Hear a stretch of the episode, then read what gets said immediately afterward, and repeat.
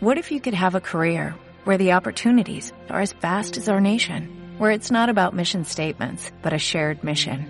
At U.S. Customs and Border Protection, we go beyond to protect more than borders, from ship to shore, air to ground, cities to local communities. CBP agents and officers are keeping people safe. Join U.S. Customs and Border Protection and go beyond for something far greater than yourself. Learn more at cbp.gov/careers. Nuestras vías de comunicación. Conectate, contactate. www.fmvoces.com.ar FM Voces 107.7 MHz. Hasta aquí, espacio publicitario.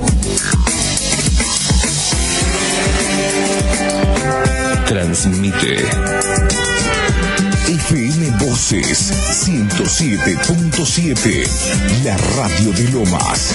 Voces arroba ciudad.com.ar 3980-5594. Desde Italia número 26, Lomas de Zamora, sur del Gran Buenos Aires, Argentina.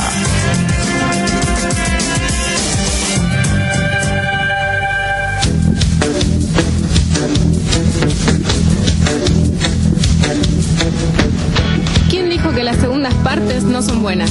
Como dice Simón, temporada 2, más arriba que nunca.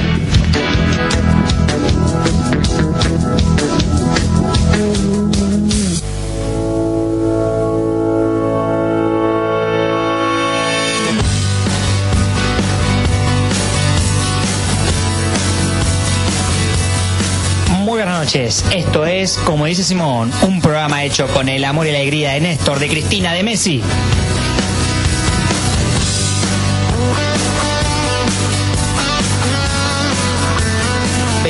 ...22.30 en la ciudad de Loma de Zamora, la temperatura, sí, 15 grados dos décimas, nuestra invitada de lujo hoy es Vanessa López, concejal del municipio de Loma de Zamora, quédate, quédate que ya arrancamos.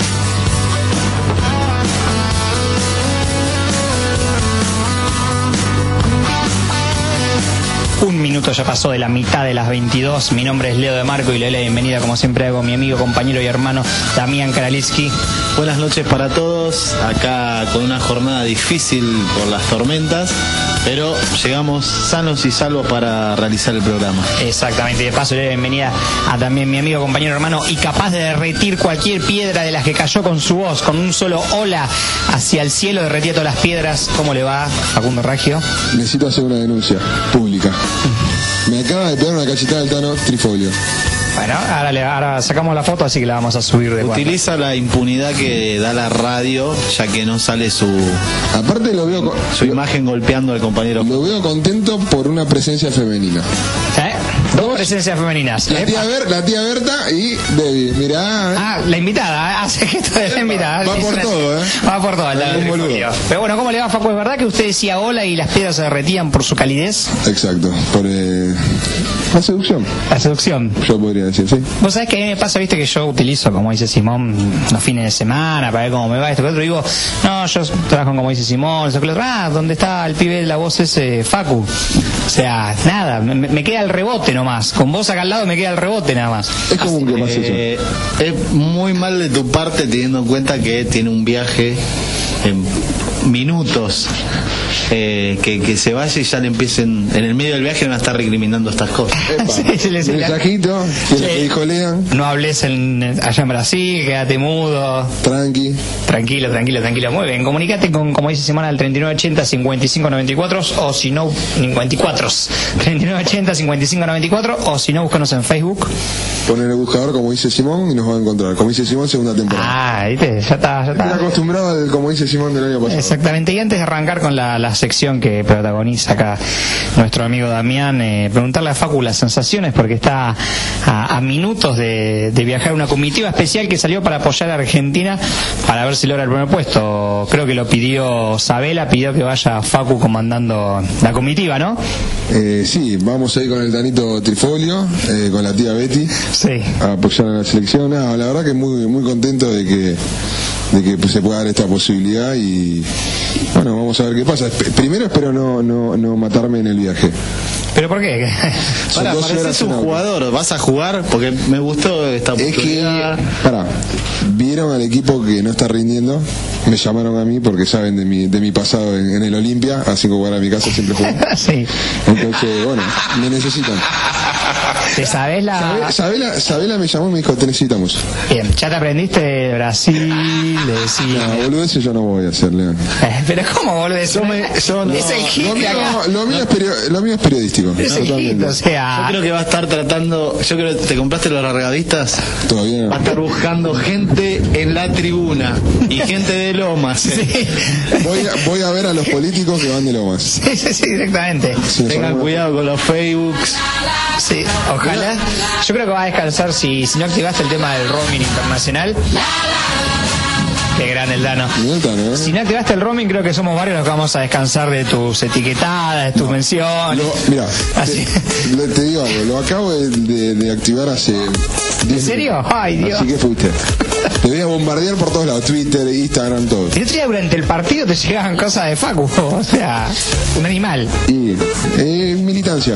Me imagino, eh, Unidad Latinoamericana, la Simón Bolívar bancando la a la, A la selección. junto a.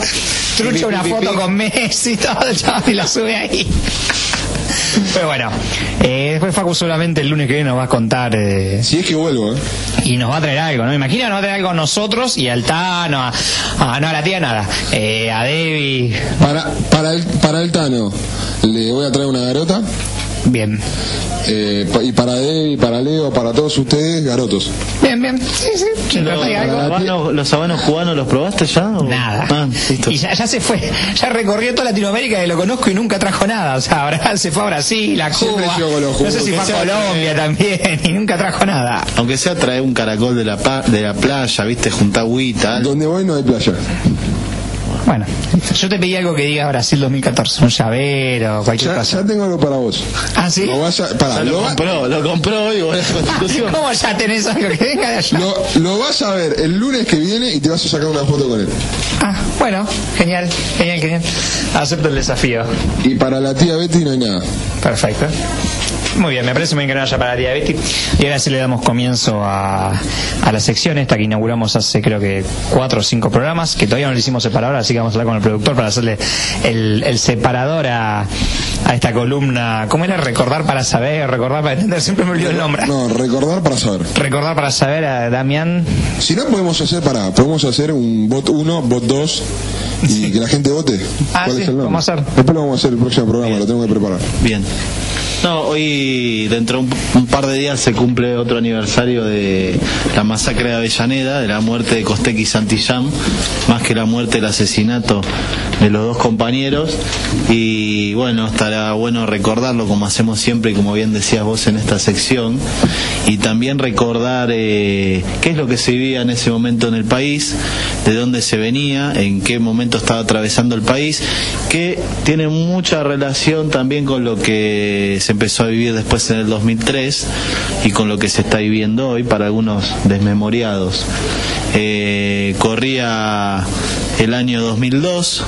¿Sí? después de la crisis del 19 y 20 de diciembre eh, y la renuncia de, la Rúa, que había dejado un país al borde, va, había dejado un país quebrado, casi desintegrado, con algunas propuestas de, de desaparecer algunas provincias, y esto no, no, no es eh, algo que, que era solamente una cargada o algo, había proyectos de, sacar provincias, de regionalizar el país, eh, una deuda externa que justamente es lo que nos toca hoy, eh, también casi en muy poco tiempo duplicada, como lo hizo Menem en la década del 90, y tras todo eso, obviamente los estallidos sociales, que son el 19 y el 20 de diciembre, y toda una oleada general en la sociedad que pedía algo distinto, que reclamaba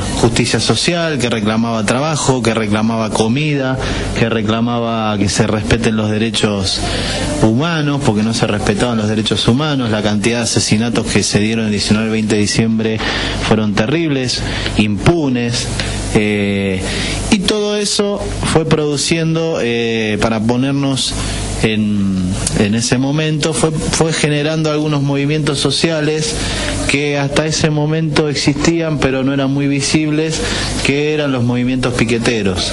¿sí? Eh, movimientos piqueteros que en ese momento eran ampliamente legítimos y masivos.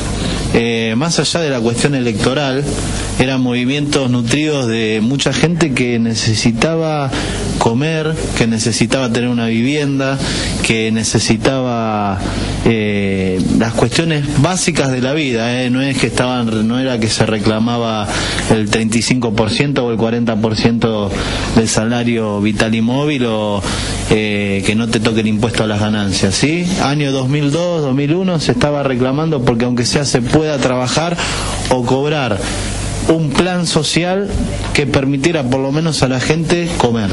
¿sí? Dentro de esa, de esa lógica surgen lo- lo- los movimientos piqueteros que obviamente venían de mucho antes y con gente que obviamente te- tenía una historia militante que venía muchísimo más atrás. Pero la característica de estos dos compañeros, Costec y Santillán, ellos pertenecían al MTD, ¿sí? Aníbal Verón, un movimiento que yo les puedo decir porque en ese momento militaba y participaba muy cerca de estas organizaciones y que tenía una impronta totalmente distinta a otros grupos, ni mejor ni peor, pero por ejemplo una de las diferencias básicas era que no era la filial piquetera de ningún partido.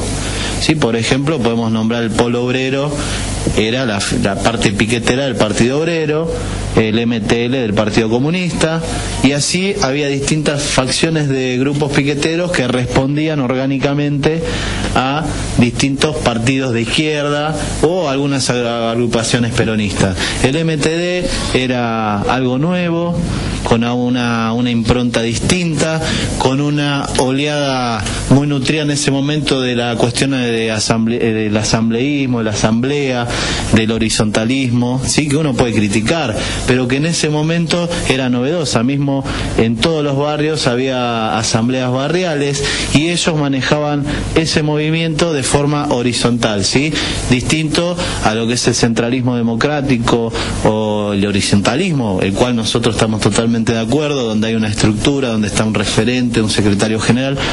Ellos tenían los líderes, pero tenía una impronta donde se manejaba todo más horizontalmente. Y después tenían muchos proyectos productivos, algo tan común hoy que uno hoy dice, sí, tenemos, va a un barrio de un proyecto de, de viviendas, va a un barrio de un proyecto de armar delantales, va a un barrio y un proyecto de armar zapatillas.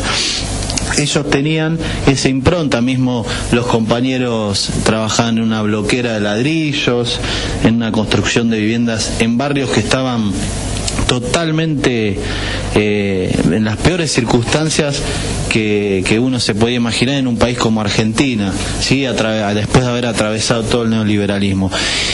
Y ese día, el, el 26 de junio del 2002, ya con la renuncia de la Rúa, el paso por nuestro país de aproximadamente cuatro presidentes fugaces, ¿sí? Puerta, eh, Camaño, eh, Rodríguez Sá. Rodríguez Sá y Dualde, ¿sí? Obviamente todos por, fueron quedando como presidentes por cuestión institucional, ninguno ganó las elecciones, es más, Dualde había perdido las elecciones anteriores, ¿sí?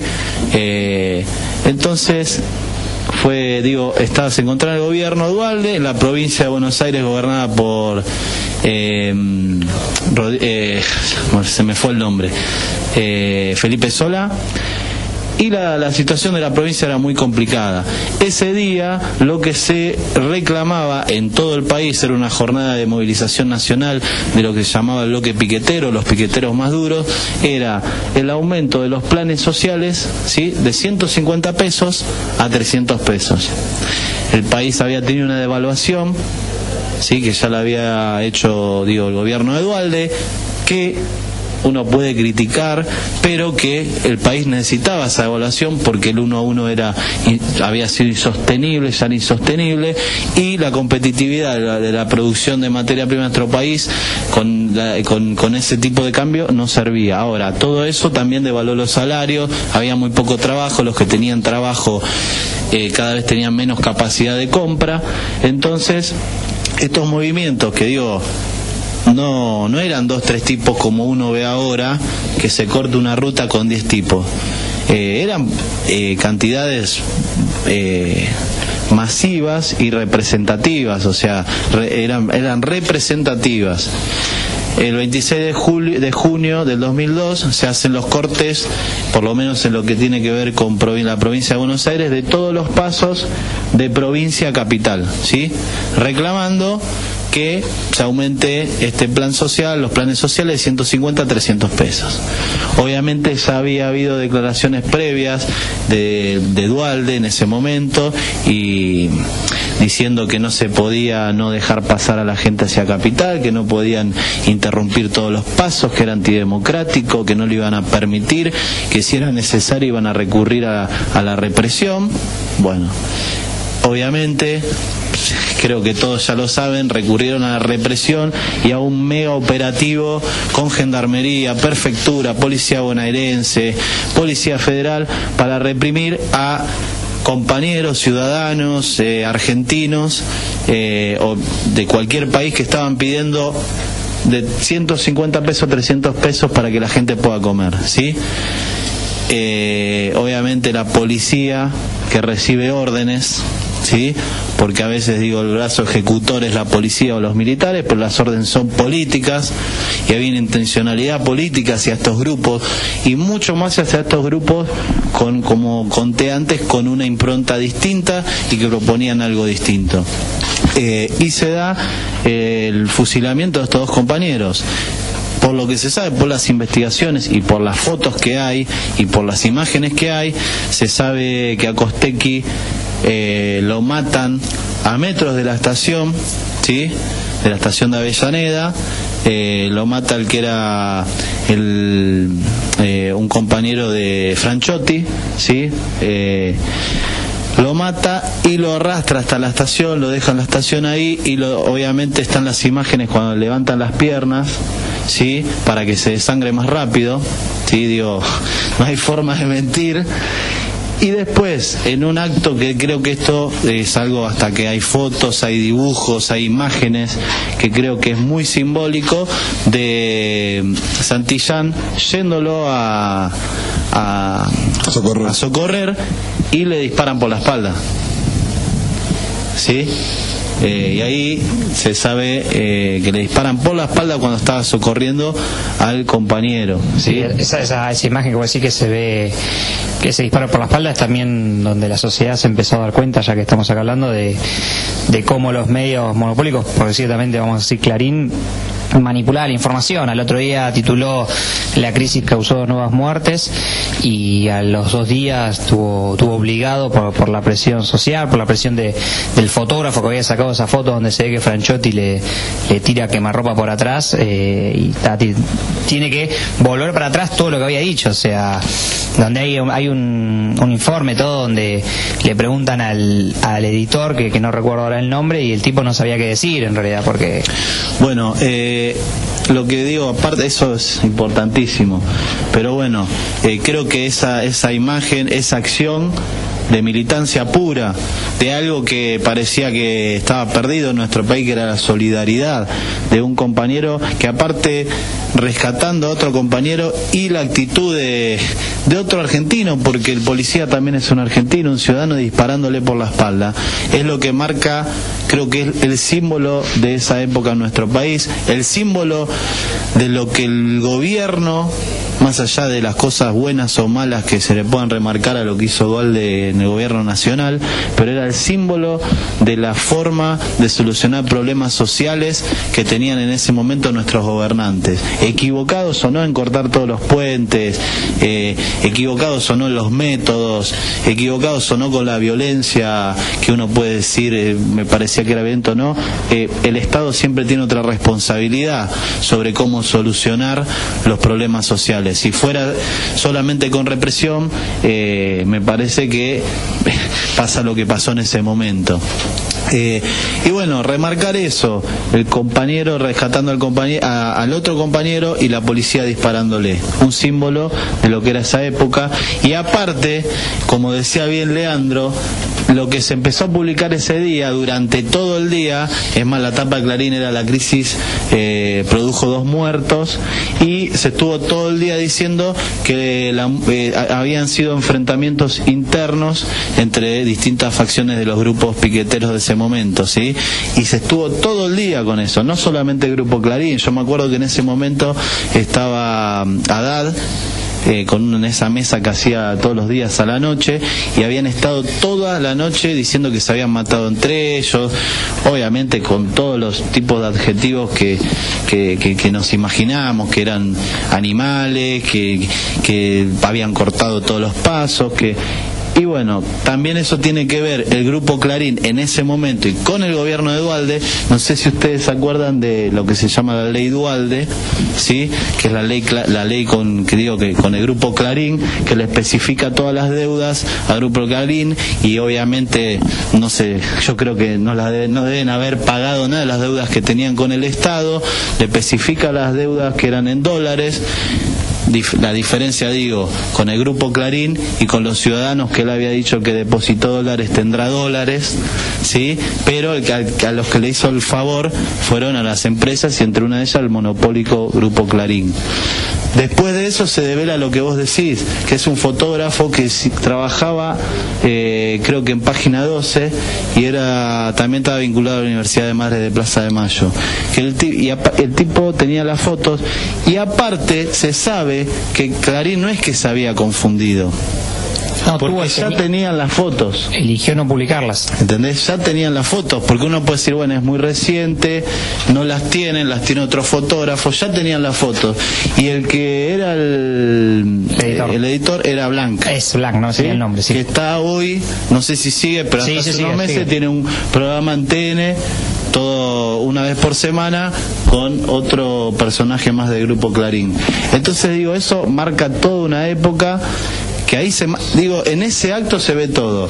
El grupo Clarín la represión la forma del gobierno de Dualde de manejar el conflicto social y las diferencias a partir del 2003 sí porque a partir del 2003 toda esa oleada y todo ese esfuerzo que hicieron todos esos compañeros, se empieza a ver de otra forma, la resolución de los problemas sociales, la integración de los movimientos sociales piqueteros más a la parte política, no tanto al de protesta, ¿por Porque empieza a haber trabajo, porque en vez de estar en un grupo de desocupados empezás a estar en un sindicato, porque en vez de, estar, de tener que reclamar cosas quizás de, básicas para la vida, empezás a reclamar por cosas cada vez mejores, más altas, como pasa hoy. Hoy la gente no pide de 150 a 300 pesos. Hoy se discuten paritarias, hoy se discute cambiar el coche, hoy se discute la, cuestión del, del dólar.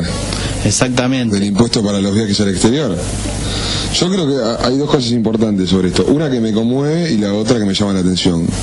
La que me conmueve es la, cuestión de la hermandad. Entre, entre militantes, entre compañeros, pero principalmente entre, entre hermanos, ¿sí? porque no, no dejan de ser, por más que militen, no dejan de ser argentinos y, tienen un sentimiento de hermandad. Eso es el, primer punto. Y el que me llama la atención es la poca memoria que tiene la clase media hoy en día, ¿no? Que es como vos decís a mí. Eh, antes se discutía eh, si tenían para comer o no, o si se aumentaba un plan de 150 pesos a 300 pesos. Hoy se está discutiendo si el impuesto al que viaja al exterior es del 30 o del 45%, si el impuesto a las ganancias para las personas que ganan más de 15 mil pesos es de tal o cual monto. Eh, me parece que el avance es muy grande Eh, y después hay un montón de lecturas, obviamente eso fue la, la, eh, se crucificó totalmente eh, Dual después de eso políticamente y, y es importante recalcar que más allá de que los brazos ejecutores sean las Fuerzas Armadas, la Policía, la Prefectura, la Gendarmería, la cuestión es netamente política. Exactamente. Muy bien, saber para recordar en como dice Simón, cuando faltan 10 minutos para las 11 de la noche, comunicate al 3980-5594 y mientras invitamos a Vanessa que entre al estudio, escuchamos un tema que eligió Dami, de calle 13.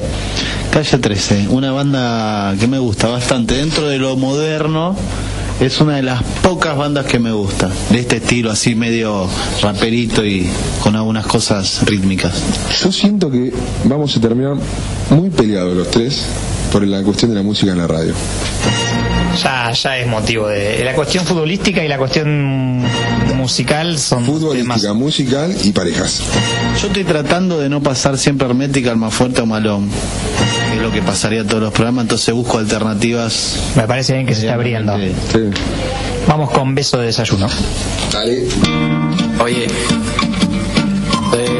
para que vea que yo también escribo cosas bonitas. Yo quiero por encima de tu pelo hasta llegar al ombligo de tu oreja y recitarte un poquito de cosquillas y regalarte una sábana de almejas, darte un beso de desayuno pa irnos volando hasta Neptuno. Si hace frío te caliento como una sopa de amapola y con un fricase de acerola. Quiero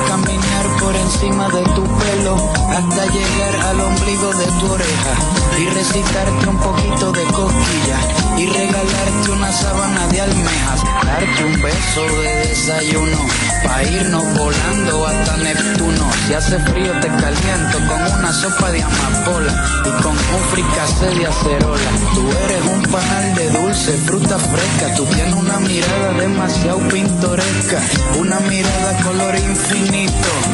Tú me pones el estómago blandito, vamos pasito a pasito, siguiéndonos las huellas, caminando en una tómbola de estrellas, un trayecto con clima perfecto. Regálame una sonrisita con sabor a viento, tú eres mi vitamina del pecho, mi fibra, tú eres todo lo que me equilibra, un balance lo que me complementa, masajito con sabor a menta, tú tienes una cosita que brilla, que sobresale, por eso yo quiero que tú me regales 30 carnavales, 400 mil cuentos, una cajita para guardar los momentos, vamos a hacer burbujas dentro del café, vamos a tener 100 bebés y dejar los clichés para otro día, tú me hiciste brujería, bruja, vámonos pa' Cuba, 100 millas, patinando por las Antillas, vamos a hacer un compromiso sin capilla, con una siembra de trigo y con la luna de testigo, enrolladito usando el mismo abrigo, quiero caminar por encima de tu pelo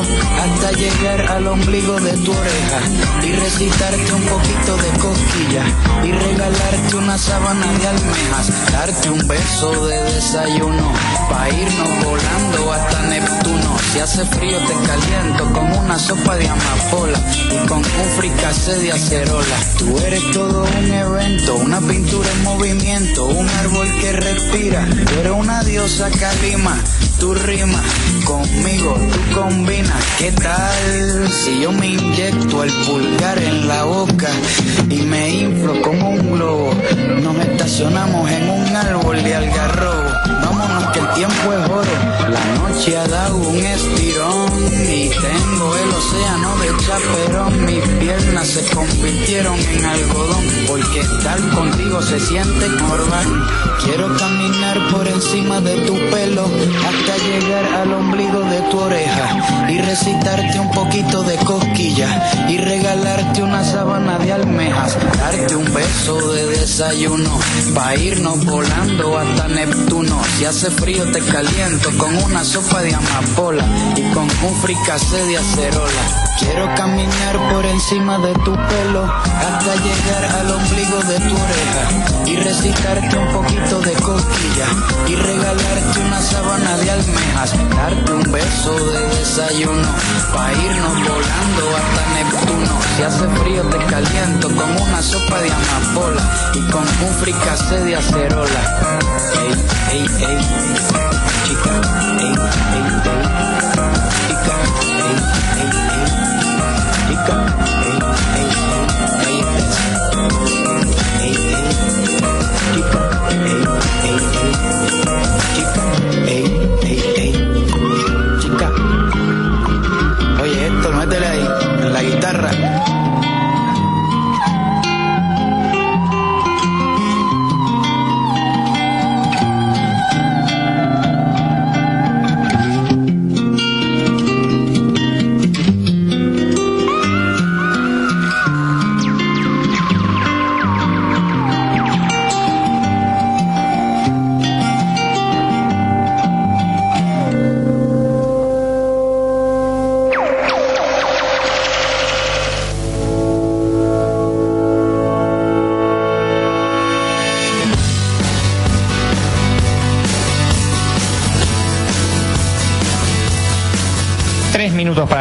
23 horas, la temperatura 14 grados 6 décimas. Me encanta esto de tener la temperatura siempre a mano, porque antes le inventábamos la temperatura. Decíamos, no sé, 20, 30, lo, lo que 23 grados. Pero en la radio anterior que estuvimos, Sí. en un interinato, Epa, epa. eh, hacía 50, 60 grados mínimo.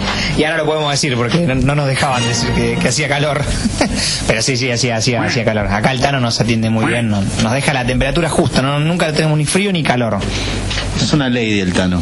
Exactamente. El, el Tano, el Tano te atiende bien. Teléfono para, para que anoten todas las chicas que estén interesados, el Tano te atiende bien. Yo quiero que le saquemos una foto después, la sonrisa que tiene desde que la vio a Debbie. Sí, sí, sí, sí, sí, sí. Podemos sacar una foto los dos juntos ahora. Vamos a sacar la foto los dos juntos por eso mismo. Bueno, como anunciamos hace un rato, tenemos el placer y el honor de tener invitada a Vanessa López, concejal del Frente para la Victoria y compañera también de acá de Lomas. ¿Cómo te va, Vanessa? Hola, ¿cómo andan compañeros? Gracias por invitarme de nuevo. Vine como candidata a concejal y hoy los visito como concejal. Exacto. Voy a decir una frase que le pertenece a Mirta Legrand. Este programa da suerte. Claro, ¿viste? Todos los, todos los, todos los precandidatos que fueron a como dice Simón era, son, son Esperemos que nos, concejales. dé- nos dé suerte para el 2015. Sí, un teléfono también para... A ver si hay un llamadito. a quien corresponda. Eh, bueno, ya que ya que mencionaste vos eso, te voy a arrancar con la misma pregunta que le hicimos a Lito de, bueno, cómo fueron estos primeros meses como concejal. También es tu primera experiencia, ¿no? Como concejal, entonces contar un poquito qué esperabas y con qué te encontraste. Sí, mira, en principio mucho, mucho trabajo. No, no creí que iba a demandar tanto la tarea de, un concejal, de una concejal en este caso. Eh, me encontré con un consejo deliberante abierto, pese a que somos de diferentes espacios políticos. Eh, eso me pareció muy bien. Podemos discutir, debatir, tener di- diferentes eh, puntos de vista. Eh, eso también fortaleció el grupo, se arman muchos debates en el bloque, eso está bueno. Y después presentar muchos muchos proyectos. Al día de hoy hemos presentado muchísimos. En mi caso me, me la paso laburando todo el día y, y la verdad es que cansa, pero uno está contento porque está haciendo lo que lo que cree que tiene que hacer. Yo te quería preguntar también en relación al Consejo Liberante y algo que vos decías recién, teniendo en cuenta que el Frente para la Victoria es un frente donde hay distintos concejales que son parte del frente pero que vienen de distintas agrupaciones o distintos movimientos o de distintos lugares. ¿Cómo es la relación teniendo en cuenta esas diferencias? Mira, la verdad que, como te decía antes, o sea, podemos plantear un tema y tener muchas visiones.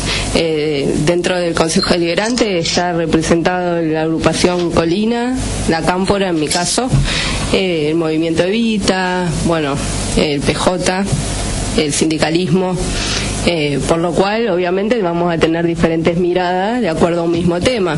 Eso lo que hace fue, es fortalecer un grupo y fortalecer la discusión. Eh, hoy en día tenemos la oposición eh, como oposición al Frente Renovador que busca los huecos y el oportunismo constante para, para salir a matar en las sesiones. Últimamente, las, eh, o por lo menos desde que empezamos en marzo, eh, las sesiones duran horas y según lo que dicen otros concejales que vienen ya hace un tiempo largo, hacía mucho tiempo que no se daba esa cuestión. Y me parece que tiene que ver también con este eh, mix que hay dentro del, del, Consejo Deliberante, tanto en nuestro propio, propio bloque, como también tener a la oposición que quiere gobernar el día de mañana. Bueno, sabemos que hace poco se trató y se aprobó el, proyecto del boleto estudiantil universitario. Eh, me gustaría que nos cuentes más o menos en, en, qué consiste. Sabemos que sos una de las que, de las que lo ha impulsado de la universidad. Sí, sí, así es. Fui una de, la, de las impulsoras. Eh, igualmente acompañó todo el bloque y de hecho fue votado unánime después en la sesión. Eh, y el tema no está fácil. Las empresas de transporte obviamente que no tomaron a bien esta ordenanza, no la quieren cumplir, es más, pidieron de que eh, sea vetada por el intendente y ahí el intendente bancó porque la ordenanza no se va a vetar y hay una posición, hay, hay voluntad de, de, llevar adelante eh, la ordenanza y que se cumpla con el boleto universitario y terciario. Obviamente estamos en plena discusión con las empresas, eh, bajar no nos vamos a bajar, la ordenanza está y se va a cumplir. Eh, ahora hay que encontrar todo el marco legal como para, para poder eh, llevarlo adelante. Vanessa, institucionalmente hoy sos la concejal de una, una, concejal de Loma de Zamora, pero también sos una militante de la Cámpora.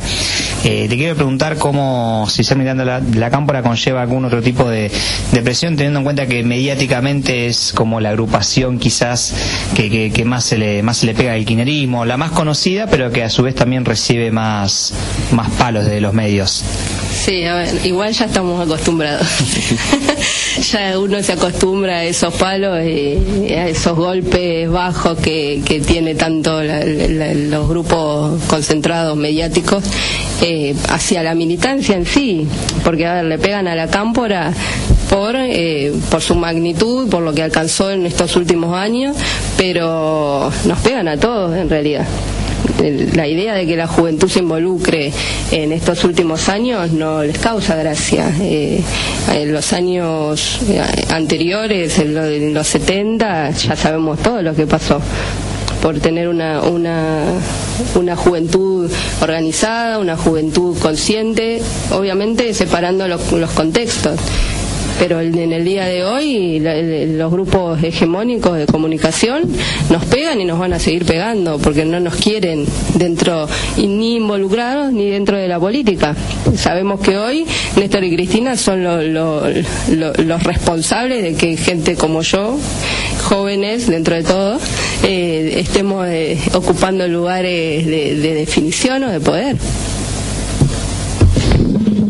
Eh, te voy a hacer una pregunta a nivel nacional, teniendo en cuenta que después del 2015 Cristina no puede digo, en el 2015 Cristina no puede presentarse como candidata a presidenta. ¿Cómo considerás o qué visión tenés sobre la conducción de todo este espacio que es el kirchnerismo o es el peronismo? Algunos hay discusiones con eso también, pero digo lo que hoy es el peronismo, que hoy es el kirchnerismo. ¿Cómo lo, lo ves conducir, cómo lo ves conducido después del 2015? ¿Con Cristina, sin Cristina? ¿Qué intuición tenés? Futurología. no soy buena para eso. Pero, no, mira, analizándolo, yo obviamente a Cristina, ya sea eh, den, eh, ocupando un cargo o no, eh, la sigo viendo como una conductora. Es claramente la líder de, de todo este proyecto y de todo este proceso. va a ser difícil que cualquiera que venga digo, cualquiera del abanico que tenemos para elegir. Eh, me parece que, que, no le llega ni a los talones a Cristina. Entonces, teniéndola adentro, ya para los que piensan o los que quieren gobernar en el 2015 ya es un, problema para ellos. Para nosotros es un alivio tenerla, porque sabemos que es una guerrera y que, que no, nos va a apoyar en todo. Eh, y yo lo que quiero es que ella esté, que siga estando. Obviamente de presidenta ya no puede ser, eh, pero bueno, en algún lugar me gustaría. Eso es a nivel personal. Dami te preguntó sobre Cristina después del 2015, la conducción. Yo te voy a preguntar sobre los destinos de la cámpora, porque muchos dicen que después del 2015 eh, la cámpora se termina, eh, muchos dicen que pierde poder. Eh, ¿Vos qué pensás sobre esto? Yo pienso que ese es el deseo de muchos. Lamentablemente no. No, no creo que suceda eso. Ya de por sí acá enfrente tenemos una militante que va a tener mandato, si todo sale bien, hasta el 2017, por lo cual muchos, y, y así como entre ellos entraron muchos compañeros que no nos vamos a vender al mejor postor, que tenemos convicciones, gracias a Néstor, gracias a Cristina, por lo cual vamos a llevar este proyecto adelante y no vamos a dejar que nadie, ningún candidato de cuarta venga a querer doblegarnos a nosotros como jóvenes, ni tampoco a querer cambiar lo que ya se ha conseguido. Eso me parece que los jóvenes lo tenemos, más allá de Cámpora o no, me parece que ya de por sí, eso ya, ya está. El que quiera venir a cambiar alguna cosa, alguna de las victorias que se han logrado, y me parece que le va a errar. Eh, vale, te pregunto también, vos sos estudiante, no sé si te recibiste de Derecho, ¿no? Estás en en eso, no importa, no importa. Eh, pero acá tenemos también eh, una sección que es la universidad y la Simón Bolívar tiene el Frente Universitario.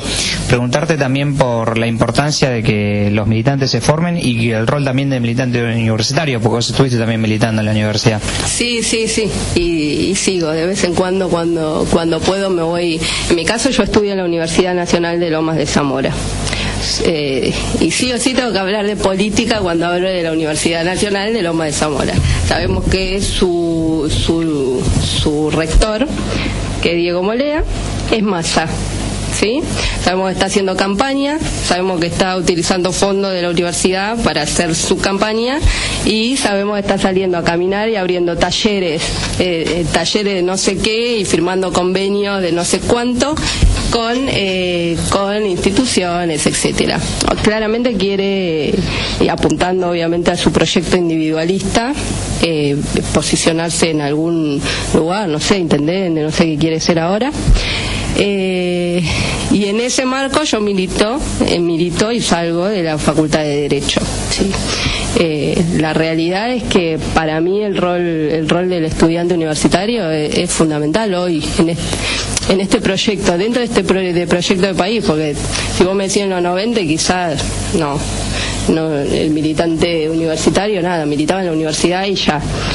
Hoy en día tenemos universidades como la Universidad de Lanús, ustedes también están ahí con los compañeros, se dan otras realidades que cada vez que yo voy a visitar a los compañeros de Lanús me quiero matar, porque en Loma no pasa nada de lo que pasa eh, en la Universidad de Lanús. Eh, me parece que la batalla igual hay que darla, tenemos esa tarea los que militamos en la Universidad de, Lomas de Zamora y creo que eh, la, mayor, la, mayor satisfacción que un militante eh, universitario puede tener es también llevar esos conocimientos al barrio ¿sí? como nos dice también Cristina, como nos enseñó en estos últimos años, si bien en algún momento de la historia eh, también funcionaba así. Los estudiantes universitarios comprometidos con el pueblo, comprometidos con el barrio, y hoy me parece que se está dando algo parecido. Eh, lamentablemente en Loma de Zamora no, yo no veo un gran movimiento universitario en las calles pero también tiene que ver con que tenemos una universidad que no le importa su alrededor y que no lo incentiva. Entonces también va desde la cabeza del que dirige la universidad. Te voy a hacer una pregunta que tiene que ver con el municipio y no con la parte, digo, legislativa, sino con el ejecutivo, ¿sí? Eh, teniendo en cuenta que, digo, Martín Izorralde generó Lomas de Zamora, más allá de, la- de algunas cuestiones que uno pueda discutir ahora o no, eh, generó un cambio de hacer de la forma de hacer política en Lomas, mismo la participación de muchos de los jóvenes que, que- hoy se encuentran participando eh, dentro de la política municipal, empezó con su gestión, con toda la, la, la movida que venía del 2003 con Néstor y Cristina, obviamente. Eh, pero ¿cómo ves eh, la intendencia de Beto Caraza Torre, más teniendo en cuenta que a vos te toca ser concejal y al ser intendente hoy? Mira, hay una, una cuestión que yo resalto siempre cuando me toca hablar, ya sea en público, dentro del bloque o con los compañeros mismos, es que eh, al Consejo Deliberante se lo escucha. Sí, eso es lo que noto yo como principal eh, cuestión dentro de él, lo que es la, gestión de Beto. Él escucha, él no- nos propone, él nos, no- no- no- no- nos invita a que opinemos sobre determinados temas. Nosotros podemos ir con cuestiones puntuales de algunos barrios y la realidad es que son tomados. Quizás a veces las soluciones no son muy rápidas. ¿Por qué? Quizás tenemos algunas problemáticas, como por ejemplo el barrio Sebastián, que es claramente el ejemplo que yo tengo cuando volvimos todos del barrio, los concejales que fuimos a- ahí un poco la punta de lanza eh, en toda la problemática que tiene ese barrio y que hoy estamos resolviendo. El intendente nos, no- nos, nos invitó a su oficina para que podamos charlar de ese tema y empezar a tejer de ahí soluciones. Entonces, me parece que cualquier intendente no hace eso, el abrir y tener esa apertura a todos los concejales que somos, como vuelvo a repetir, de diferentes espacios políticos, bueno, no importó, nos escuchó, la problemática del barrio Sebastián era grave, nosotros vinimos muy mal de esa reunión, de esa primera reunión en el barrio, y a partir de ahí se empezó a laburar fuerte y parejo, obviamente con la definición también del intendente. Yo te voy a hacer una pregunta que le hacemos a todos los que vienen acá. No me mires con esa cara. Eh, hoy sos concejal. ¿Cuáles son las ambiciones políticas para el 2015 o para más adelante? Ambiciones tomándolo de- desde el buen punto de vista. ¿Qué sé yo? No sé. Intendente, intendenta. No, uno no- me parece no, no, no, no sería bueno estar pensando, porque, a ver, yo creo, por lo menos tanto Néstor y Cristina nos enseñaron de que esto es un proyecto colectivo y yo creo firmemente en eso. O sea, no estoy imaginándome yo, por lo pronto, hasta el 2017 tengo que cumplir con esta obligación, si es que así se requiere. Yo pertenezco a una organización política y por lo cual si tengo que irme antes me iré.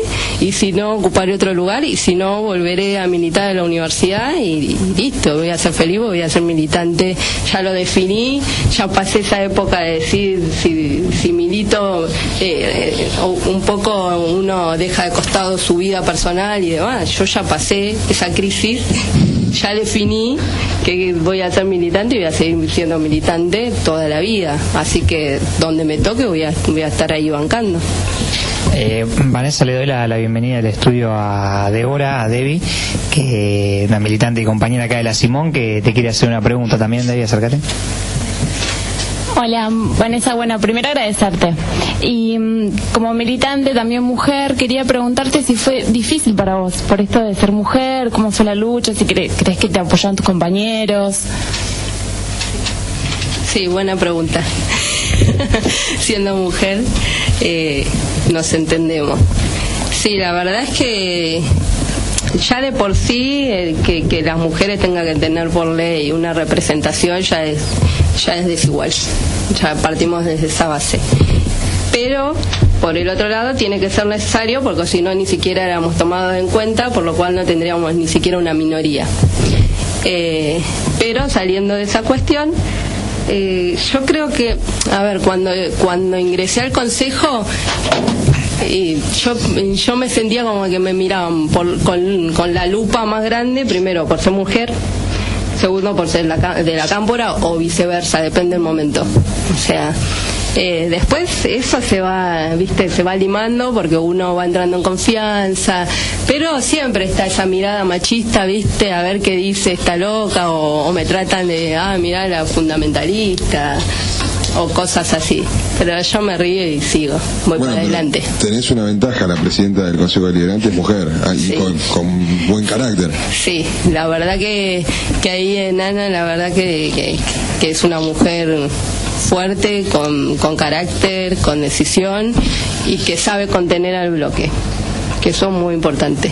Porque, vuelvo a repetir, somos todos de, de diferentes organizaciones políticas y vamos todos a ella a consultarle, a decirle, mira, tenemos este problema, vamos a ver cómo solucionamos. Y ella, eh, la verdad que, es una muy buena presidenta del Consejo y, y como es, y, nos, y no- no- nos puede contener a todos y, e ir viendo en solucionar las distintas problemáticas que traemos todos los concejales.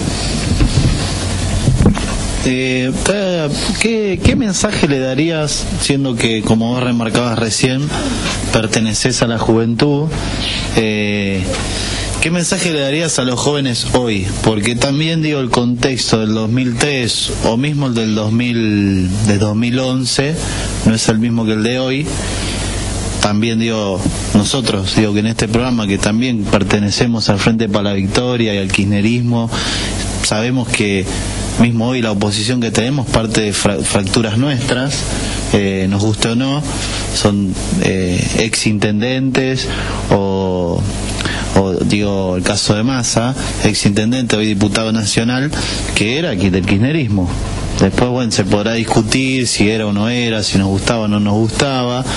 Eh, ¿Qué mensaje le darías hoy a los jóvenes para, para seguir en esto que a nosotros nos enamoró de Néstor y Cristina y que quizás eh, algunas a- desde los medios y desde los sectores de la oposición están constantemente ya como diciendo bueno esto es el final, esto es el final, esto es el final, esto es el final utilizando esto de que Cristina no se puede presentar, que para nosotros obviamente no es el final de nada, pero ante algunas miradas o mismo hasta algunos compañeros quizás que empiezan a ver que algunas cosas se ponen más difíciles por la cuestión internacional todo empiezan a declinar ¿qué mensaje le darías vos como referente o como concejal como militante político a los jóvenes de, de hoy de ahora Mira, rápidamente me acordé de cuando Cristina no- nos decía eh, de que nos empoderemos.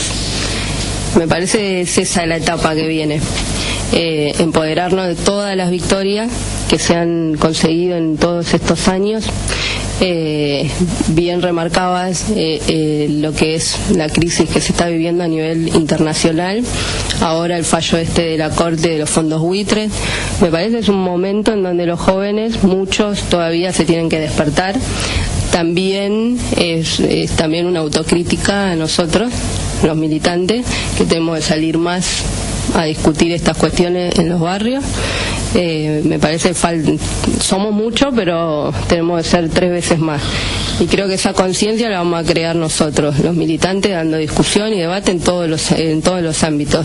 Y los jóvenes eh, somos el futuro, o sea, nos tenemos que hacer cargo de acá en adelante. Cristina lo viene diciendo hace un tiempo ya. Empodérense, vienen por ustedes y, y no es mentira, no está bromeando cuando nos dice eso. Estamos viendo que vienen por nosotros, vienen por nuestro futuro. Eh, Los fondos bu- buitres no hacen más que, que sentar una huella de lo que puede llegar a ser. Y si el día de mañana tenemos dirigentes que se doblegan ante intereses cipayos, y bueno, ¿quiénes van a tener que salir a bancar? Los jóvenes. Si, no sabemos esta cuestión, no, no la vamos a poder defender. Eso le diría, a empoderarnos y a hacernos cargo de lo que viene. Y con respecto a esto que, que decías recién de empoderarnos, hacernos cargo de lo que viene, eh, ¿cómo crees que funcionamos hoy eh, todos juntos? Porque quizás por un lado está, somos diferentes organizaciones, hoy estamos acá, en el Consejo Deliberante, vos dijiste que había varias organizaciones que trabajan juntos, pero en general la militancia, ¿cómo crees que, que funciona cuando se une y se organiza como pidió la presidenta? Sí, yo creo que ahí hay que meterle un poco más de voluntad en cuanto a la unión. Hay que coordinar mucho más actividades, hay que coordinar mucho más eh, formación de todos los espacios. Eh, me parece que tiene que haber más debate. Eh, esto es una autocrítica que hago constructiva. O sea, si bien Unidos y Organizados viene hace un tiempo, Creo que me parece que falta una vuelta de rosca, que es lo que necesitamos para enfrentar determinados intereses que vienen a buscar todo lo que se ha conseguido.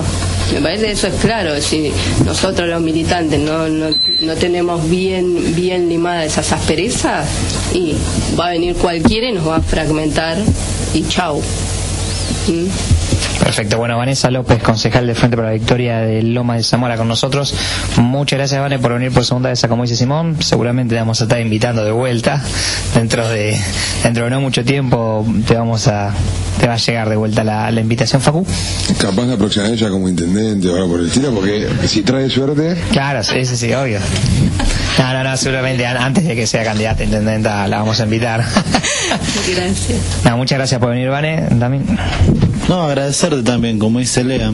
Y bueno, eh, como vos dijiste, creo que tenemos que empoderarnos y, y empoderarnos de cada victoria y no volver para atrás, más allá de cuestiones electorales o, o partidarias que capaz que en algún momento puedan ser eh, no de las mejores. Pero bueno, depende de nosotros también. Y le mandamos un, Miguel, un beso a Miguel, que seguramente nos está escuchando. Y lo comprometemos a que venga. Invítalo, invítalo al próximo programa, vos, Lea. Ya está, lo estamos invitando acá al aire al compañero diputado Miguel Funes para que venga el próximo lunes a como dice Simón. Seguramente ahora le- no sé si no- nos está escuchando, pero a partir de mañana le van a llegar una caterat, cat- catarata de mensajes vía Facebook, Twitter. WhatsApp, mensajes de texto, llamados, todo comandado acá por el capitán Ragio. Yo lo llamo dentro de un ratito, a las 3 de la mañana. Seguramente está despierto, porque me invita a las 24 horas, así que. Sí. Lo llamás, estoy en un barrio en. Perfecto, bueno. Sí, la verdad que sí, camina, camina mucho el compañero y seguramente va a venir. Y gracias a ustedes por invitarme y si me invitan por tercera vez, vengo. Así que. Muchas gracias, Vanessa. Bueno, ahora vamos a escuchar un tema que eligió Facu, que se está poniendo cada vez más romántico. Jorge Drexler. ¿Puedo decir algo antes? Sí, sí. Eh, ¿Sabes cuál es el tema? A mí, lo que ustedes me, me dicen a mí, no, que no me comprometo, que no me caso, que no me voy a ir con mi novia, me está pegando duro. Entonces estoy como poniéndome más tiernito con esta cuestión. ¿Está escuchando Bel ahora? Eh, Eh, no creo. Ah. ¿Puedo decir, algo, novela. ¿Puedo decir algo con mucho respeto? A ver, Si en- El, el Tano hace referencia a por qué Bel no está escuchando el programa. ¿cómo, Tano? El Tano está haciendo diciendo que de está con. Directamente lo dijo, ¿eh? Podemos llegar a terminar muy mal, Tano. El Tano, después, di- ¿eh? el Tano está insinuando de que él no escucha el programa porque está ocupada. ¿Por qué apagó el aire el Tano? El- el- el- porque- Pedimos que suba al aire y lo apagó. Sí, sí, apagó el aire. No, no está apagado. Pasa que hace calor acá en el estudio, somos muchos y el lugar es chiquito. Una pregunta, tengo un amigo, un conocido, hace seis años que está en pareja. Le regala fotos por cada año en Facebook. Sí, sí. Cuando cumple Pero no se anima todavía a darle un anillo, algo y decirle por lo menos A comprometámonos. comprometerse a casarse, ¿no es que le está diciendo? ¿Cómo se llama? O previo al casamiento. Sí, es un compromiso, es un gesto, un paso más. Para mí, la verdad, es un, un pobre tipo. No sé, Yo, gracias a Dios, estoy comprometido, así que. viaja mucho. ¿Estás comprometido? A ver, el anillo no, te- no se te ve, Facu. Me lo saqué. Ah, no, pará, Me lo saqué hoy. grave. Y pues me voy a Brasil dentro de un ratito. Ah, bueno, bueno. Epa, mirá que estás seguro que no está escuchando, por eso hizo eso. Y que no lo escucha No, es que después. ya está en Brasil ella. Claro, como sabe que ella no lo escucha ni a palo después dice todo esto. Tranquilo, bueno, vamos con... ¿Qué tema elegiste, Facu? Lo sé yo, pero decilo vos. Contanos vos, ¿por qué lo elegiste? No, pues lo venía escuchando, nada más. No, no, Uf, no peor, más, no. Dedícaselo. Por nada, por nada en especial. No, pero no digas que lo venís escuchando. ¿eh? Decí que le gusta a ella, queda mejor. Bueno, vamos con, Acá está el gurú del amor, eh. vamos con Todo se transforma de Jorge. Eh, es-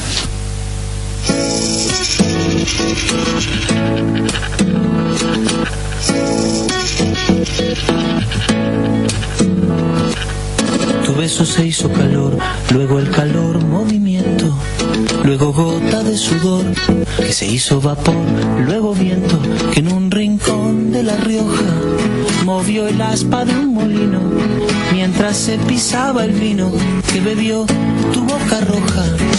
Tu boca roja en la mía, la copa que gira en mi mano y mientras el vino caía, supe que de algún lejano rincón otra galaxia, el amor que me darías.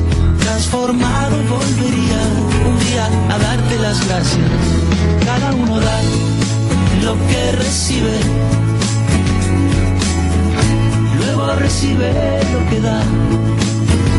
Nada es más simple, no hay otra norma. Nada se pierde, todo se transforma. Se transforma.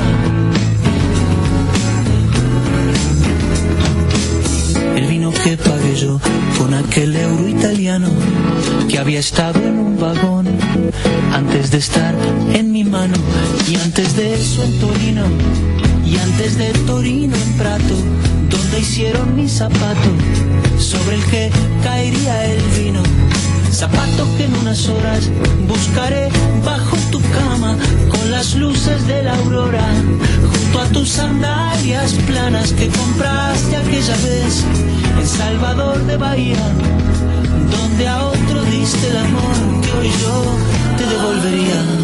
Cada uno da lo que recibe luego recibe lo que da nada es más simple, no hay otra norma, nada se pierde, todo se transforma, todo se transforma, todo se transforma.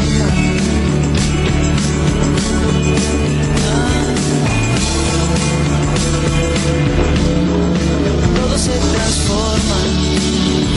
Supe que de algún lejano rincón de otra galaxia el amor que me darías transformado volvería un día a darte las gracias porque cada uno da lo que recibe.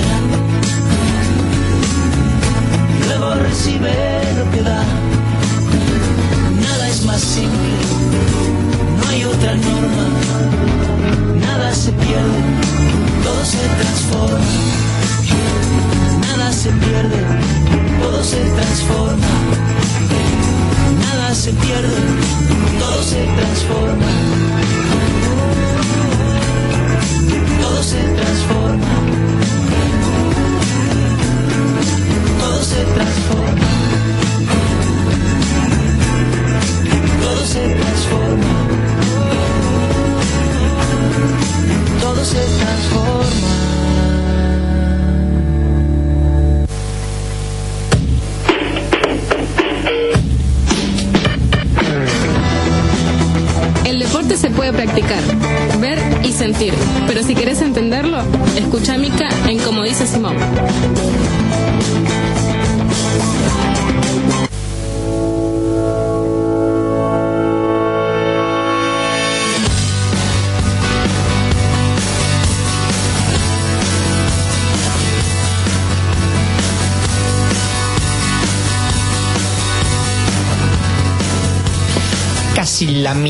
23 horas, Facu, quería decir algo, ¿se puede decir al aire?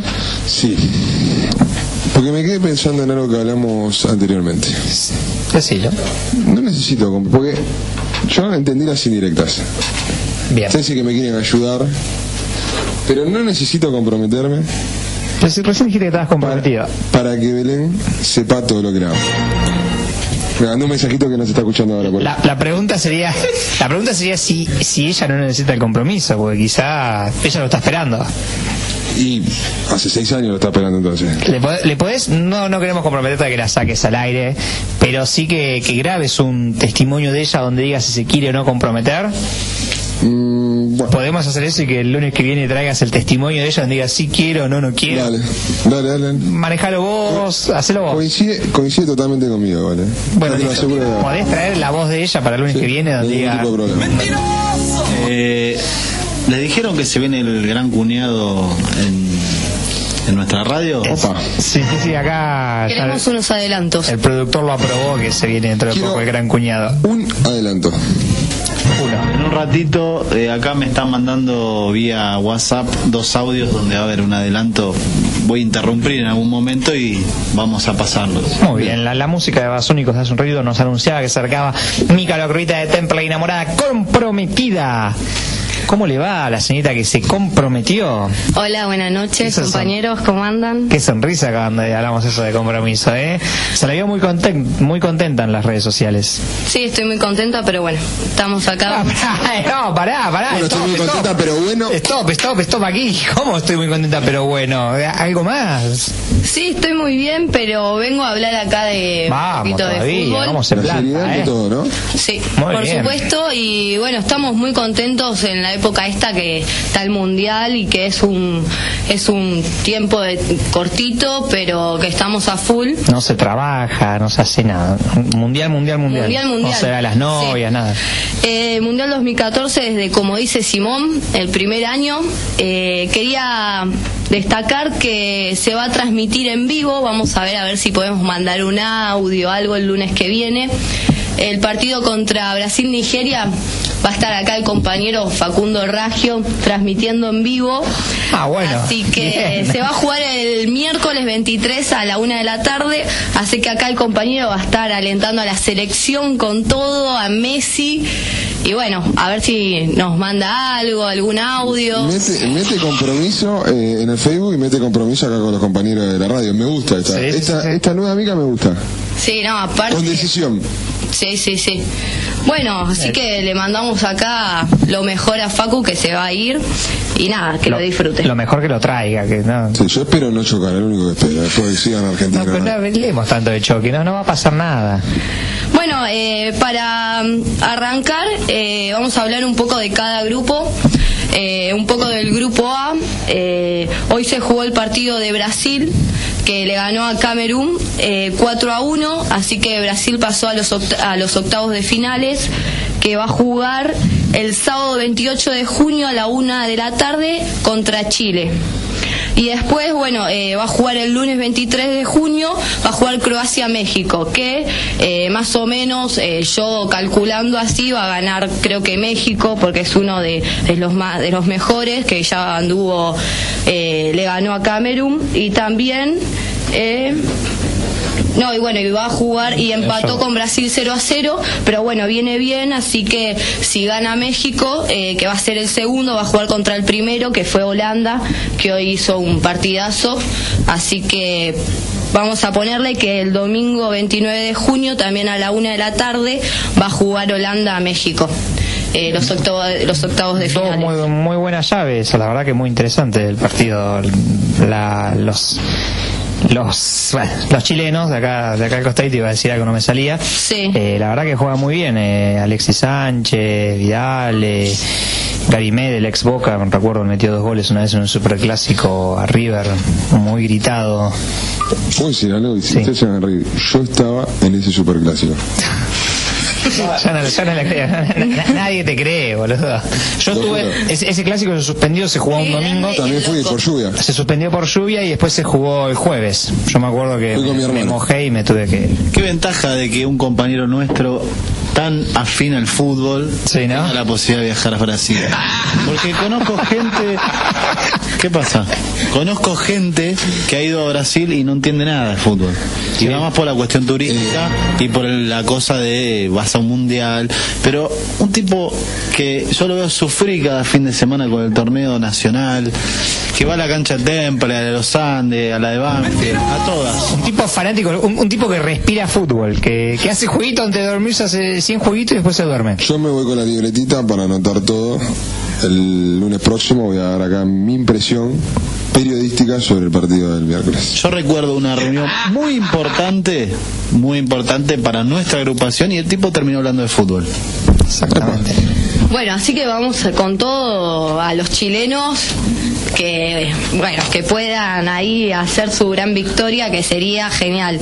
Después del grupo B, eh, bueno Holanda que jugó hoy le ganó a Chile 2 a 0 y bueno así que Holanda también eh, clasificó como primero va a jugar contra México y va a jugar contra México. Holanda con un Robén endiabladísimo, o sea. Sí. Eh, y bueno, del grupo C, eh, los del grupo C los partidos, así que los que quedaron así los primeros va a jugar Colombia contra Japón y Costa de Marfil contra Grecia. Eh, del grupo E va a jugar Honduras contra Suiza y Ecuador contra Francia. Algo importante para mí que yo tiro, eh, el grupo E se va a enfrentar contra el grupo F, que va a ser, que es el grupo nuestro. Eh, Argentina es eh, el líder, es el número uno, así que se va a tener que enfrentar con el segundo del grupo, el grupo E, que para mí puede llegar a ser Suiza. No, igual depende de que le ganemos a los amigos nigerianos todavía. Si, si llegamos a perder con Nigeria, no vamos a hacer. Igual un, eh, un empate también. Sí, sí, con el empate también, pero bueno. Ojo con el 9 de Nigeria, es lo único que digo. ¿Con quién? Con el 9 de Nigeria. Bien. Pero nosotros lo tenemos a Messi, Facu. Se ríen atrás cuando decís Messi, se escuchó una carcajada atrás. ¿Puedo decir una cosita? Yo, el, el partido del fin de semana, que lo vivimos entre compañeros, Sí. recuerdo a una mica desaforadamente bardeando a Messi. ¿Cuándo? Y ahora lo defiende. Mirá qué panqueque es la cuestión, ¿eh? ¿Dónde estaba Facu? Mira, eh, Tuiteando. hemos visto el partido el, el fin de semana con más de 50 vecinos, algo que estaría bueno remarcarlo. Eh, y Mica en ningún momento esmeró ninguna palabra en contra del capitán, ¿Cómo lo sale a defender, eh? líder Messi de la selección nacional. ¿Qué Aparte no, quiero decir una cosa, cuando estaba llegando los últimos minutos yo dije, me agaché así, como que recé un poquito y dije, Messi último minuto tiene que ser tuyo. ¿Podemos decir que el gol de Messi gracias a Mica? Sí. Bien, me gustó. ¿En serio? Pero, me- ¿En serio, igual me, Mica? me- me gustó, No, no, en serio, en serio, en serio. me gustó el, el instinto del comprometido. Vos fíjate cómo se, se ataca a la mujer y el comprometido ya hay. Porque para mí pasó a ser el comprometido. Sí, sí, ya está, ya está. No más conductor, no más referente. El comprometido para mí. Y sale enseguida a defender a, a su prometida. Sí, increíble, ¿eh? la verdad que me emociona a mí. Linda, linda. El Tano, ah, la ley acá. Así que bueno, eh, para definir más o menos Argentina, si lleva eh, pasa a los octavos de finales, se va a definir eh, unos partidos que juega Su- Suiza contra Honduras y Ecuador contra Francia, que es un partido que está ahí que no se sabe bien. Después, eh, bueno, Italia va a jugar contra Uruguay, partido importante, y Costa Rica, bueno, contra Inglaterra, pero Inglaterra ya quedó, ya quedó afuera, los ingleses quedaron afuera del Mundial, Eh, España también, que era el, El último, último campeón. Así que después va a jugar Estados Unidos, Alemania y Portugal gana. Eh, Corea del Sur va a jugar con Bélgica. ¿Portugal gana? Eh, Portugal gana. Eh, no, ojalá que sí tiene que ganar por goleada para clasificar. No la tiene nada fácil Sí, no, Portugal. está- está El otro día empató de casualidad y nada, tiene que tiene que hacer varios goles de diferencia y que en el otro partido también haya varios goles para, para que puedan clasificar. Así que estaría estaría quedándose el, el mundial sin el que es supuestamente es uno de los dos o el mejor jugador de- del mundo. Algunos dicen que es Cristiano Ronaldo, otros dicen que es Messi, pero bueno, el mundial se estaría quedando sin Cristiano Ronaldo. El mejor estaba en la tribuna el otro día. No, pero en De eso actualidad- también quiero hablar. Quiero preguntarle a nuestro compañero, porque es el compañero se va a ir a Brasil. Así que todas las cosas que nosotros quedamos le preguntamos a él. ¿Qué pasa si lo ves a Maradona en la tribuna, Facu? No, mejor no lo digan. Ah, bueno. Le le Me daba pico. miedo lo que iba a decir. Le doy un pico. Voy en búsqueda de esa foto, ¿eh? Vol- Volvamos a la, a la seriedad. Eh, una pregunta acá para Lean, que es un futbolero. ¿Cómo es la predominancia de los técnicos argentinos? En general, en todas las En selecciones. Muchas selecciones. No, en, en Chile. En Asia eh, meridional, sí. claro, en el torneo oficial de Oceanía. No, bueno, porque también hay técnicos argentinos por, por todo el mundo, no solo en los ¿Qué tal? mundiales. ¿Viniste al programa o estás pensando en otra cosa? Porque estás mucho con el celular, ¿eh? Sí, a ver si prestamos atención al Quiero programa. que saque. Pará, le vamos a sacar una foto del celular con la conversación de WhatsApp que tiene. ¿eh? No, eso No, es- mejor no, porque mandan frente varios, así que mejor no. No, no saquemos la foto. No, pero ¿cómo ves? Porque veo, se ve bien, ¿no? Exactamente, sí, eso habla de que, de que el argentino eh, no solo juega bien al fútbol, sino que también mira fútbol y es un apasionado del, del deporte, lo analiza y está preparado, como dije recién, no solo para jugarlo, sino pues para, para dirigirlo, porque no es lo mismo ser un jugador que después pararse del otro lado y, y dirigir. Eh, ejemplos como, por ejemplo, ahora no es una selección, pero justo te lo saco el tema, el Cholo Simeone, seguramente va a ser el técnico de la selección argentina dentro de muy poco tiempo, Cuando estás echando. no, después que, después que Sabela saca campeón. O sea, Es salimos increíble. campeón del mundo y lo No, echaste a Sabela. por eso, de- después de que Sabela saca campeón dos o tres años más en Rusia 2018 y en Qatar 2022, ahí Sabela decide retirarse y seguramente el Cholo Simeone tenga su oportunidad como técnico, que la verdad que le está yendo muy bien. ¿No llega Riquelme antes?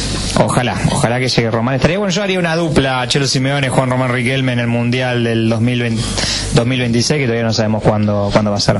Hubo un problemita con Grondona y Maradona, ¿no, Mica? Sí, sí, sí. Eh, Maradona estaba, el partido pasado estaba en la tribuna, se tuvo que retirar en el segundo tiempo porque le estaban diciendo cosas los brasileros. Cuando se estaba retirando empezaron a, llegar twitters del hijo de Grondona diciéndole que era mufa, que No, en realidad cuando se estaba retirando no, pasó que se fue Maradona, hizo el gol. claro hizo el gol Messi. Y el hijo de Rondona dijo, bueno, menos mal que, que se fue porque era mufa, o se tuvo que ir la mufa para que... El Tano quiere acotar algo. Hubo otro problema más, Contanos, ¿Cuál? Tano. con Palermo. Contanos. Resulta que Palermo era el programa donde estaba Víctor Hugo y Maradona. De zurda, Sí, por. Telesur sale. Estaba, por en, estaba en, el, en el canal y todo. Lo llamaron y le dijeron no vayas porque si no te vas de Arsenal. Opa. Eh, Chan. ¿Ten- ¿Tenemos fuente de eso? Está- está dejaste el micrófono un poco como... bueno, perdón. Pero, ¿qué son los fondos buitre del fútbol estos muchachos? Exactamente, mira vos cómo llegó la, la, la Aparte a presión. Maradona. Yo me... me, me- Y a Palermo. Bueno. Chan. Ah, bueno, pero Palermo, el goleador histórico. El, Y la el- de boca, todo, el pero. goleador histórico del equipo más importante del país, del más importante de América y quizá uno de los tres más importantes del mundo, que es Boca Juniors.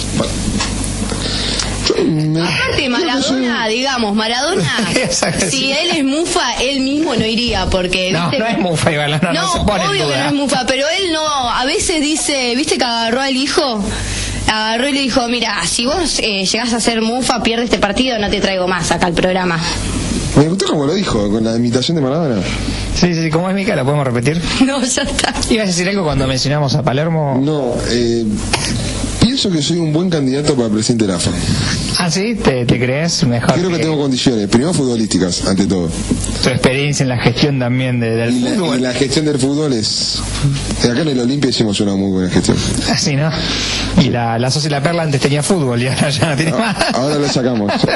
Con la cantidad de chicos que venían, por eso. Se llenaba, se llenaba, se llenaba. Pero sí, la verdad que la- lamentable que tanto Rondona, el hijo Humbertito, que bueno, es el hijo de Rondona y nada más, lo demostró en todos lados que es nada más que el hijo de Rondona porque no pudo hacer nunca nada, no pudo jugar al fútbol, no pudo dirigir, no, no pudo llevar estoicamente ninguna de las actividades que le pidió el padre que realice o que él le pidió al padre de realizar. Es lamentable que se dirija así, que le falte respeto a, a Maradona, porque aparte lo de Mufa es algo en el ambiente que es muy feo decirle a alguien Mufa, porque nadie lo va a tomar en serio que Diego es Mufa, pero pero si en, en alguien, en- en- si es otra persona, sí se lo toma en serio y ya después te empiezan a dejar afuera de todos lados. Y aparte, no solamente le dio alegrías a, a todo el pueblo argentino, sino también a esta misma dirigencia de, de AFA. Eh, o sea que aparte de todo lo que pensamos sobre ellos, son mal agradecidos porque eh, él salió campe- eh, Diego salió campeón en el 86 y, y Grondona Defendió el himno en el 90, cuando en Italia lo, lo puteaban, defendió el himno en el 90 ahí. Sí, nos conocen a nosotros en todos los países por Maradona. Exactamente. Eso está claro, todo el mundo. por Maradona y por la Simón Bolívar. Y por Damián Kanalitsky. ¿O no? Obvio. Exactamente, así nos En conocen. Y por la tía Betty. Y por la tía Betty. Sí. Bueno, perfecto, Mica. Eh, ¿De San Lorenzo algo tenemos? No. Mira, de San Lorenzo así... ¿Cómo, cómo estamos esperando la, la semifinal de la, de No, la- la- ve- viene bárbaro, están entrenando. Tuvimos un problema que, ¿Qué pasó? que- no, que Correa tuvo un problema en el corazón, lo tienen que operar, así que no va a poder estar para, para la Copa Libertadores. Pero bueno, lo mejor para él, que se recupere. Pero, pero bueno, tenemos a Cauterucho que está mejor, así sí. que sí, tenemos un par de jugadores y bueno, nosotros seguimos teniendo un equipazo.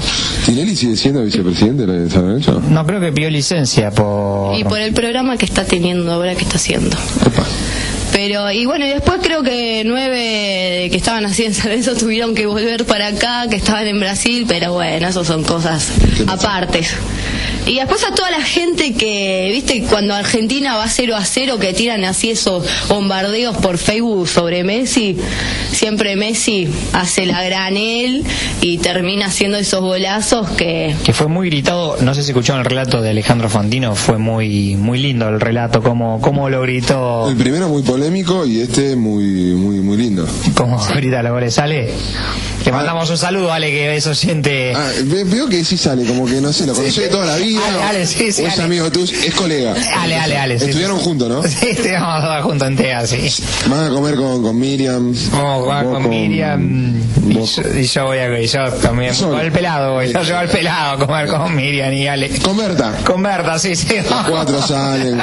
Betty habla de, de- del baile, con, del bailando por un sueño con Miriam. exactamente bueno vamos a escuchar o... va Mica tenés algo más No, nada, eh, agradecerles y bueno, eh, decirle a Facu que si puede traer así algún audio o cosas para tirar el lunes que viene y toda de la suerte si vamos a la selección. ¿Con mucha puedo tirar? No. ¿cómo se va a comportar Facu con las chicas de Brasil? Y mi conducta. va a mirar garotas Mi conducta es siempre la misma.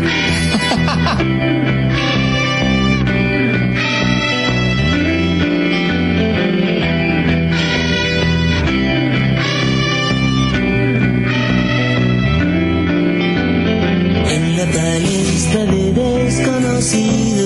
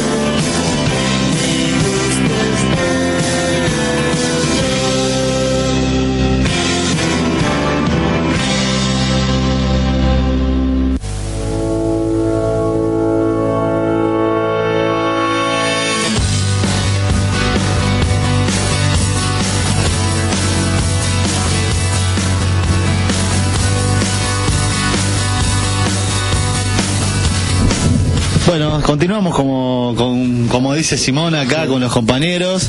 Eh, se han sumado unos cuantos compañeros a la mesa para darle el final del programa. Eh, acá el compañero Matías Pérez, militante de la Simón Bolívar en la zona del Almirante Grom. Leonardo Espinosa, referente de la Universidad de Lanús. eh, Debbie, compañera de Loma de Zamora, Mica que recién dijo lo del deporte y algunos intrusos más que están acá en el estudio. Eh, Pelado, ¿nos podrías contar eh, qué se está planificando a futuro para el trabajo en Bron, cómo se viene trabajando? Sí, bueno, en principio, dentro de lo poco que puedo es contar hasta ahora eh, una actividad. Opa, que hay, hay información que te tenés que guardar. Sí, Ah, sí, tengo que guardar, no puedo decir todo todavía. Eh, una actividad muy grande que se va a realizar por la zona de Longchamp, eh, que es, no va a ser una actividad común. Es este una actividad con donde van a participar muchos profesionales y, y es contundente. este, nada, sí, una, una actividad muy muy grande que, que se está gestando, estamos armando. Eh, eh, todos los compañeros, eh, Néstor, eh, todos los compañeros de Brom, quiero decir, ¿no? Néstor, Miriam, Negro, Luca, Johnny, Leo, son, y, ma- y mucha gente más que está trabajando, dije de Brom. Eh, y eh, mucha y mucha gente que está trabajando eh, por atrás de esto lo estamos haciendo con mucho tiempo Eh, va a ser algo que va a dar mucho que hablar eh, más allá de Brown todavía ¿Tiene que ver con policías, armas o algo por el estilo? No. Bien, vale. No, tranquilo.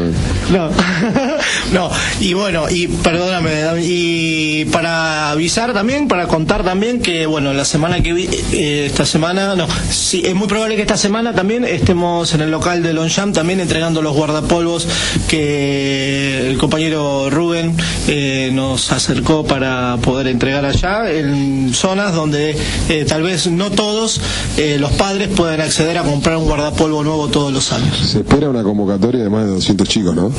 Y estamos, sí, eh, tenemos, lo que pasa que bueno, tenemos que ir primero a caminar en el barrio, a ver bien específicamente dónde está, eh, eh, cuáles son estas las familias que realmente no pueden comprar eh, ese guardapolvo porque no queremos eh, solo dar por dar, sino específicamente a los que realmente no lo puedan comprar. Bien pelado. Me gusta las garras y, la, y, y las ganas del pelado. Me gusta tomar el rol de mi compañero Leano- Leandro de Marcos, de la conducción del programa. Esto como, ¿se acuerdan cuando en 678 faltaba... eh, Leandro de Marcos, eh, estaría bueno que, que pronuncie bien mi apellido, porque yo no digo. Mirá, ya se enojó porque... eh, yo no digo Soroli- enojó. Sokolinsky, como decía un Pará, compañero eh, que no mirá, venía ¿Viste más cómo le toqué, le toqué el ego? No, no, pero. Eh, ¿no le gustó? Sería lindo que después de conocerme hace seis años que se aprenda mi apellido, compañero. Leonardo de Marco. Leandro, la concha. O Leo o Leandro, pero no Leonardo, boludo. Es más, yo, O Leo o Leandro, pero no Leonardo. Mirá, cada vez que te quiero etiquetar algo en el Nos vemos Facebook, todos los días. apareces como Leo. Bueno. Entonces para mí sos Leonardo de Marco. una persona que veo todos los días de mi vida no sabe cómo me llamo. Pero ¿por qué si sos Fuerte. Leandro te pones Leo en el Facebook? Y en el barrio me dice. ¿Querés Leo. a Leo? La gente me dice, de paso le damos la bienvenida, Leo, que quería saludarnos y quería hablar un poquito del eh, formarnos. De formarnos, hola, sí, buenas noches. Eh, formarnos eh, se va a dar el segundo encuentro este sábado 28 en la Universidad Nacional de Lanús. Es un, es un programa que se da entre la Universidad de, la- de Lanús y la Subsecretaría de Política Universitaria. Va de 10 a 17.30. Así que bueno, los esperamos a todos los que vienen cursando el programa acá en Formarnos. ¿hay desayuno? Va a haber, sí, desayuno, media luna, café con leche, después al mediodía, al mediodía ¿qué comimos la otra vez? Empanada. ¿Se acuerda? Empanada, empanada, muy bien, Mica, empanada. es lo único que se acuerda, Mica. Empanada. De- Debbie hace señas, no sé qué quiere acotar. Debbie hace señas así con la naricita y habla algo que no se le entiende. La invitamos a que lo diga a todos. No, que quería consultarle al compañero si sabía, si esperaba algún cierre importante como fue la capacitación anterior. Sí, el cierre va a estar dado por el compañero Leandro de Marco. Y Pedro Montellano. Leonardo de Marcos. Igual te digo, pará. Es Marcos. Quiero decir algo, te queda muy bien, te queda muy bien el rol de conductor principal, ¿sí? Y es más, y ¿Por para no? mí, para mí hay que rescindir el contrato a- al compañero. Y aparte ahí tengo otra otra capacidad que puede llegar a ser bien. Puedo llegar a ser hasta la misma voz. A ver, por favor. Buenas noches a todos. Estamos en, como dice Simón, 24 la temperatura. Como tengo costumbre, presento a mi compañero, hermano y amigo, Damián Caralisque, a mi izquierda. Y del otro lado presento a mi amigo, esa voz seductora, Facundo Ragia. Thanos, mira. Buenas noches para todos. Buenas noches, Tanito. Buenas noches. Eh, la verdad que un fin de semana muy movido. Voy a Brasil. Muy, muy contento de, de estar acá, de, de compartir esta militancia con ustedes. La cara que pone, mira. Y porque es esa cara que ponemos así serio, así. Para, vamos a ser realistas. Eh, este bloque no lo pudo cubrir el compañero, el doctor Amor. Y bueno, estamos, ta- es jodido rellenar eso. Es como la conducción de Cristina. Si no llega a estar, va a ser complicado. Yo quiero unas palabras de la tía Betty antes de irme a Brasil, nada más. Bien, y creo que estaríamos en condiciones de cerrar el programa con las palabras de la tía Betty. Vamos a esperar que la tía Betty diga algo, que sea inteligente, que sea coherente, que tenga sentido, porque va a ser la última vez que vas a poder hablar, si no. Eh, tómalo como un- no una amenaza, sino como una oportunidad de volver a hablar. Bueno, vamos a hacer actividades en la socie. Estamos vendiendo, haciendo la peña para la tercera edad. Soy la encargada. Todavía está haciendo la peña, hace 10 años que está haciendo la peña. Soy la encargada de la tercera edad de, de con Martín. Hablamos con Beto. Hola, buenas noches, como dice la Simón. Espera, espera, si yo no es igual, Pero ¿quién es la tía? Habló, ya, ya- ya nos saludaste, ¿eh? Estoy muy contenta de compromiso con el Damián y Mica. Y Vamos. Un aplauso para el compromiso de Damián y mi hija, che. Gané enamorado